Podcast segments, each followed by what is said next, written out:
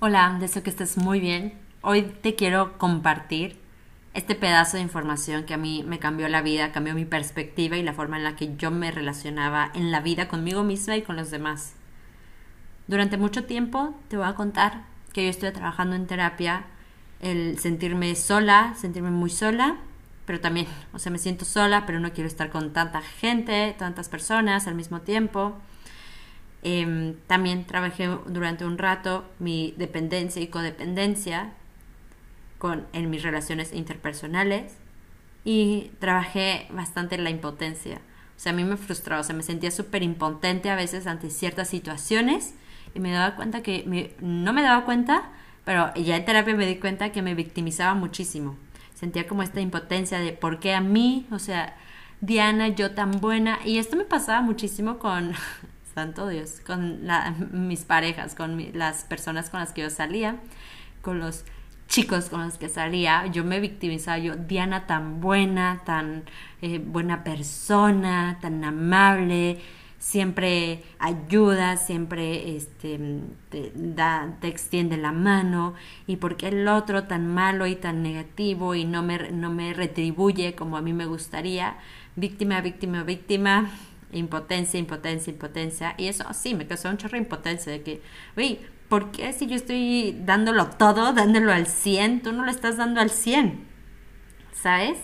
Y entonces empezaba a salir toda mi parte, mi parte oscura, mi parte que no, no está tan padre, mi parte codependiente, mi parte impotente, mi parte víctima, mi parte de sentirme sola, mi parte de sentirme resentida, de intentar controlar, de intentar manipular, también salía, de empezar a tomármelo todo personal y de que yo echaba culpas, de que tú eres el responsable, quién es, a ver, a ver, quién es el que tiene la culpa aquí.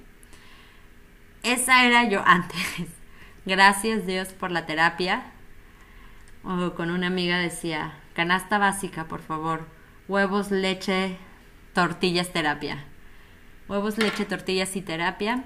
Creo que debería ser sería una propuesta que me gustaría lanzar para canasta básica, porque para mí fue un antes y un después de todo esto. Fui, vi cómo eh, iba de una inmadurez emocional y poco a poco fui aprendiendo más y ah, conociéndome más para pasar esta parte de madurez.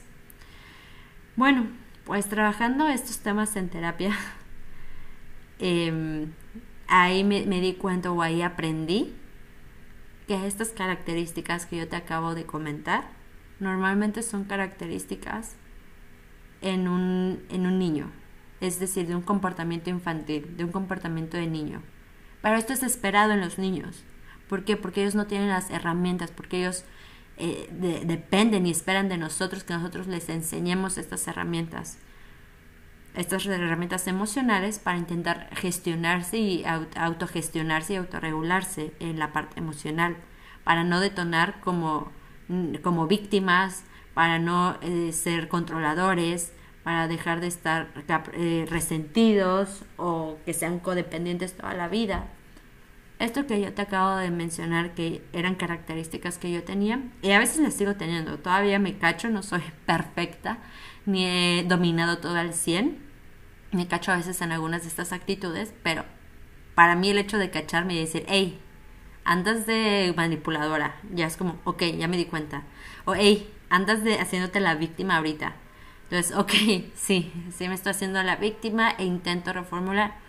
¿Por qué? Porque a mí la verdad sí me caló muchísimo tener veintitantos años y seguir con actitudes emocionales de un niño. No porque esté bien ni mal, pero yo, Diana, yo, yo sé que no es algo que yo quería en mi vida ni que fuera funcional para mí ni para relacionarme en el mundo, ni para relacionarme con mis, las personas, otras personas.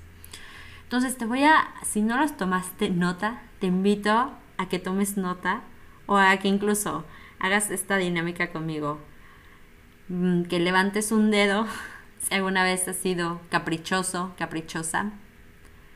Levanta un dedo si has sido resentido, si has sido controlador o controladora si has sido manipuladora, si eres egoísta, si te has sentido impotente ante alguna situación, si has sentido dependencia en una situación, Si eres irresponsable, si te has hecho la víctima, si eres la víctima en las situaciones, si te sientes solo o sola, si sientes y piensas que todo es personal, si te toman las cosas personales, levanta también un dedo.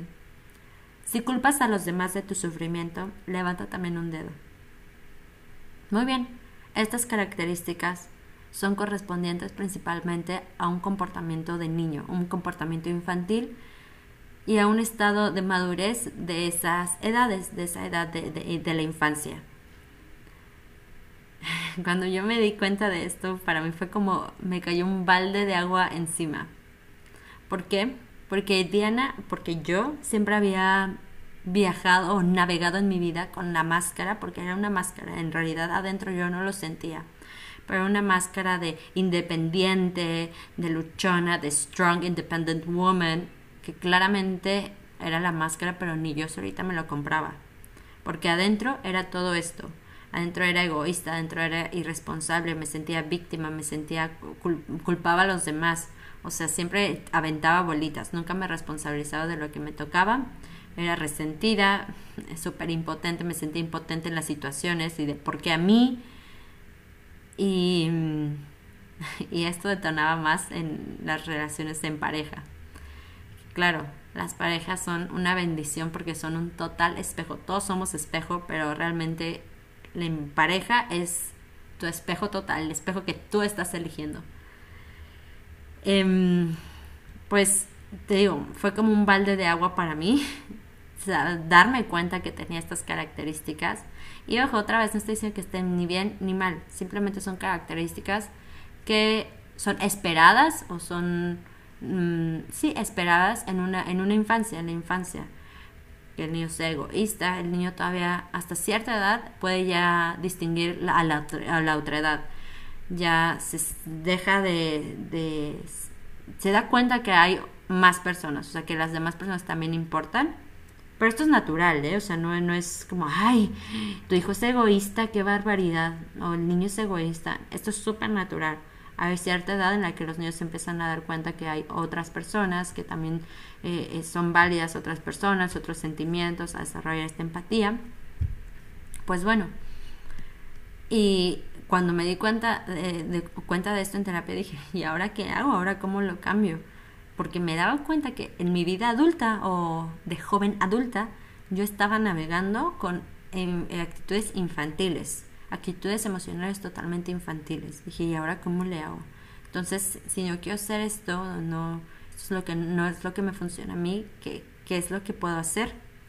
Pues bien, también aprendí de las características de lo que sería un adulto emocionalmente maduro, emocionalmente saludable.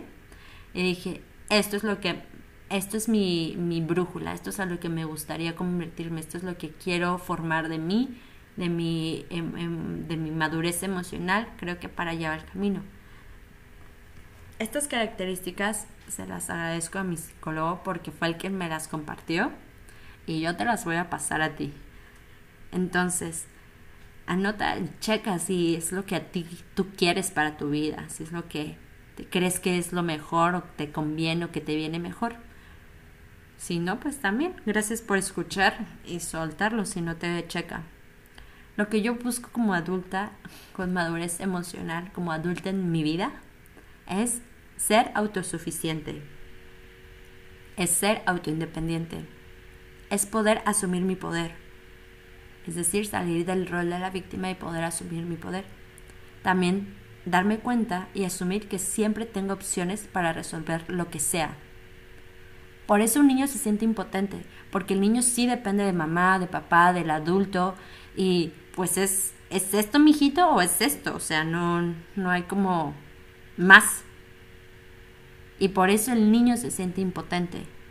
Pero como adultos tenemos toda la libertad del mundo, claramente sin pisar la libertad del otro, pero toda la libertad del mundo y siempre tenemos opciones. Aunado a nuestra creatividad, siempre hay opciones. También la creatividad es una señal de una autoestima saludable. Ojo ahí, cómo está tu creatividad. Los adultos, como adulta, también busco ser responsable, responsabilizarme, por ejemplo, en el área de mis finanzas. era súper irresponsable y YOLO, you only live once y pasaba aquí la tarjeta y pasaba allá y pues quién sabe, Diosito proveerá. A ver, o sea, sí, pero también toma responsabilidad en tus acciones y, y ajustalas, ajustalas para, para los objetivos que quieras. Y si te hacen sentido, si no, pues también como yo estaba mm, yendo por la vida así sin sentido y sin objetivo y sin alguna brújula en mi vida, entonces pues por eso también. Pero bueno, como adulto busco ser responsable, esto, ser clara en mi mente y mi corazón, definitivamente. Esto como adulto es lo que busco, es uno de mis objetivos. Los adultos se comunican con claridad y asertividad. Por favor, eliminemos el, eh, pues ya deberías de saber, pues es obvio y las suposiciones. Nada es obvio, nada, no leemos las mentes, al menos yo no he desarrollado ese poder.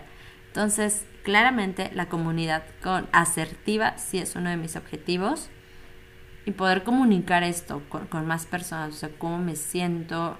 A mí a veces es, lo que me falta, pero eh, o es lo que puedo mejorar, porque sí, dependiendo de la energía, yo sí contesto o no mensajes, pero es me doy cuenta que sí es algo que quiero mejorar. No es como por mala onda, pero digo, no, me siento cansada, no sé ni, no me siento en el mood de y estoy intentando buscar un equilibrio en esto, pero para eficientizar mi comunicación.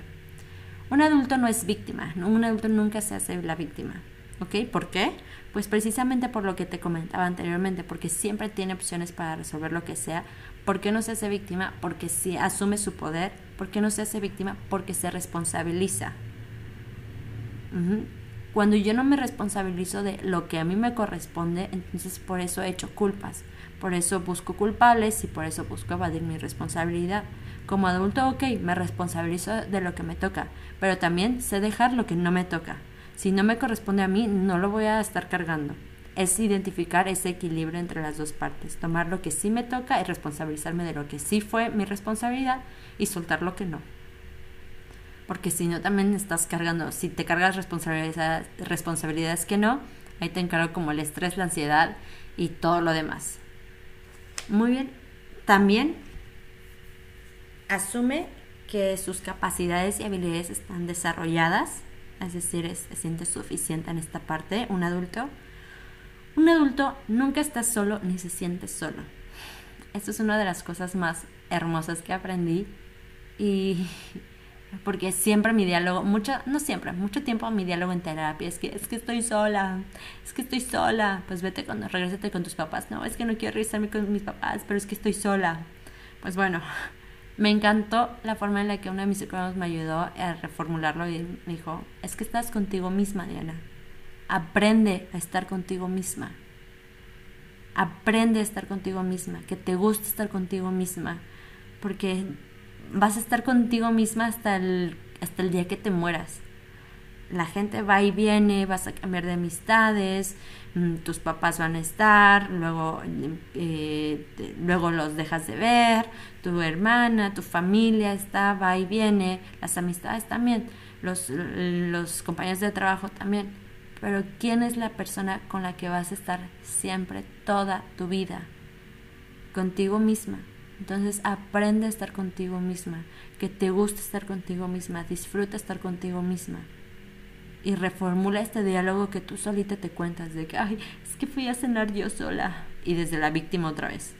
No, en poder, o sea, asume ese poder y disfruta estar en tu compañía. Creo que esa es de las cosas más valiosas que me ha costado también práctica, pero ahora soy experta en estar conmigo misma. Em, y también mm, cuando necesito estar con más personas, también me responsabilizo de esa necesidad mía y busco, sabiendo que siempre hay oportunidades. Antes no lo hacía porque decía, ¿qué tal si me dice que no y me va a rechazar y, y si no quiere salir conmigo? Y ahora digo, ok, pues no me lo tomo personal, ojo, característica no me lo tomo personal, no digo, ay, es que seguro me odie, ya la voy a borrar de mi lista de amistades. No me tomo personal, digo, ok, esta persona no pudo el día de hoy, busco otra persona, a lo mejor que sí pueda salir en ese momento o que sí quiera hacer algo en conjunto. Si es que yo también tengo esa necesidad de compañía. Y es darme cuenta que también la gente no está a mi disponibilidad, de que cuando Diana quiere que salten, todos saltan. Em, la gente también tiene, puede decir que no y está en toda su libertad de no querer estar contigo porque no quiere, no puede o no se le da la gana estar contigo. Eso también me costó mucho trabajo entenderlo, pero creo que ahí voy, ahí voy. No significa que te esté rechazando, no significa un rechazo personal hacia ti, pero pues nada más, la gente es libre de querer o no querer estar contigo, de querer hacer o no hacer cosas, de querer darte o no darte, de inserte aquí el verbo que usted quiera. Y pues también la última característica que de adulto es asumir que nada es personal. Seguramente hay más, o no sé si hay más. Pero a mí al menos estas que te acabo de compartir me hacen total sentido y son cosas que sí quiero implementar, que busco y que prefiero y que actúo, o sea, lo estoy llevando a cabo con acciones y alineando con coherencia para que, ok, te lo estoy diciendo ahorita, pero Diana también lo está aplicando en su vida diaria. Y sí, también la cago y también me equivoco y no soy perfecta y a veces sigo regresando a ser egoísta y sigo regresando a serme la víctima y sigo regresando a ser caprichosa y resentida. Pero me doy cuenta que esa es mi niña, ¿ok? Ya que me di cuenta, digo, ok, ya te escuché, ya vi que estás ahí, ahora yo, Diana adulta, decido cambiar la perspectiva, cambiar la energía, cambiar mi comportamiento o cambiar esta, mm, este bucle que estaba repitiendo. Porque cambiar un comportamiento no es como de la noche a la mañana, uy, ya cambié un comportamiento. Imagínate, son cosas que llevamos haciendo años. Y pues que hasta que no te lo cuestionas o hasta que no dices, hey, ¿por qué estoy haciendo esto? ¿Por qué hago eh, tal? ¿O por qué reacciono de tal forma? Es como que empieza a caer el 20 y dices, ah, sí es cierto, ¿por qué lo hago de esta forma? Entonces, es también tener un chorro de paciencia, porque no es como, uy, ya me di cuenta, eh, era víctima, ya mañana soy invíctima, o sea, no funciona. No, ah, bueno, al menos en mi experiencia no ha sido así. Si es la tuya, wow, mis respetos, pero es todo un proceso, es un proceso para ir cambiando estos patrones, ir, cambiar, ir cambiando estas perspectivas, ir cambiando estos eh, círculos de, de pensamiento. Y con esto me quedo. Con esto me quedo que lo que yo busco ahora es ser una adulta autosuficiente, una persona adulta autosuficiente, una persona adulta autoindependiente, que asumo mi poder, que asumo que siempre tengo opciones para resolver lo que sea, que soy responsable, que soy clara en mi mente y en mi corazón y soy coherente con eso.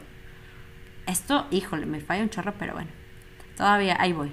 Que me comunico con claridad y asertividad, que no soy víctima, que asumo mis capacidades y habilidades desarrolladas, que nunca estoy solo ni me siento sola y si me siento está bien, me abrazo y, y yo tengo recursos para decir, ok, me siento de esta forma, voy a buscar una amistad, pero no es de una necesidad enfermiza, sino que es lo que voy necesitando. Y asumo que nada es personal. Pues bueno, estos son mis goals, mis objetivos como de madurez emocional. Creo que ahí voy. Te los comparto por si los quieres tener en cuenta. Y también esto te lo comparto porque sabes que me di cuenta que me di cuenta cuando yo estaba trabajando con niños. me di cuenta que somos adultos o que en general como sociedad hay muchos adultos o muchas personas en cuerpos de adultos, pero con características emocionales y con comportamientos y con madurez emocional de un niño o incluso de un adolescente. Somos personas en cuerpos de adultos con características emocionales infantiles. ¿Por qué? Porque somos en como sociedad caprichosos, resentidos, controladores, manipuladores, egoístas, impotentes, dependientes, irresponsables, somos víctimas, nos sentimos solos, nos tomamos las cosas personales y culpamos a los otros de, su, de nuestro sufrimiento. Y esto fue una de las razones por las que también decidí empezar a compartir estos proyectos, hacer diferentes cosas porque quiero sembrar esta semillita de no podemos es como si guiáramos un ciego con un, ciego guiar a otro ciego es de que un pues no o sea es me parece que hay que darnos como adultos las herramientas para poder guiar una infancia mucho más sana, emocional, mental, espiritualmente, físicamente más sana. Pero lo tenemos que empezar con nosotros mismos. Porque es como, a ver, te voy a enseñar a ser responsable y yo no lo soy. Te voy a enseñar a no ser manipulador, pero yo lo soy. Te voy a enseñar a no ser caprichoso ni resentido, pero yo lo soy en mi vida diaria como adulto. Es para mí esta coherencia. Me impresionó mucho darme cuenta de eso, de que somos personas en cuerpos de adultos con comportamientos infantiles y por eso te comparto esta información. Para que si, de ti, si nace en ti, puedas dar este salto y atreverte a hacerlo diferente. Muchas gracias por escuchar, gracias por compartir. Es lo aprendí sanando. Y sí, toda esta información que te acabo de compartir hoy, lo aprendí en mi proceso de sanación.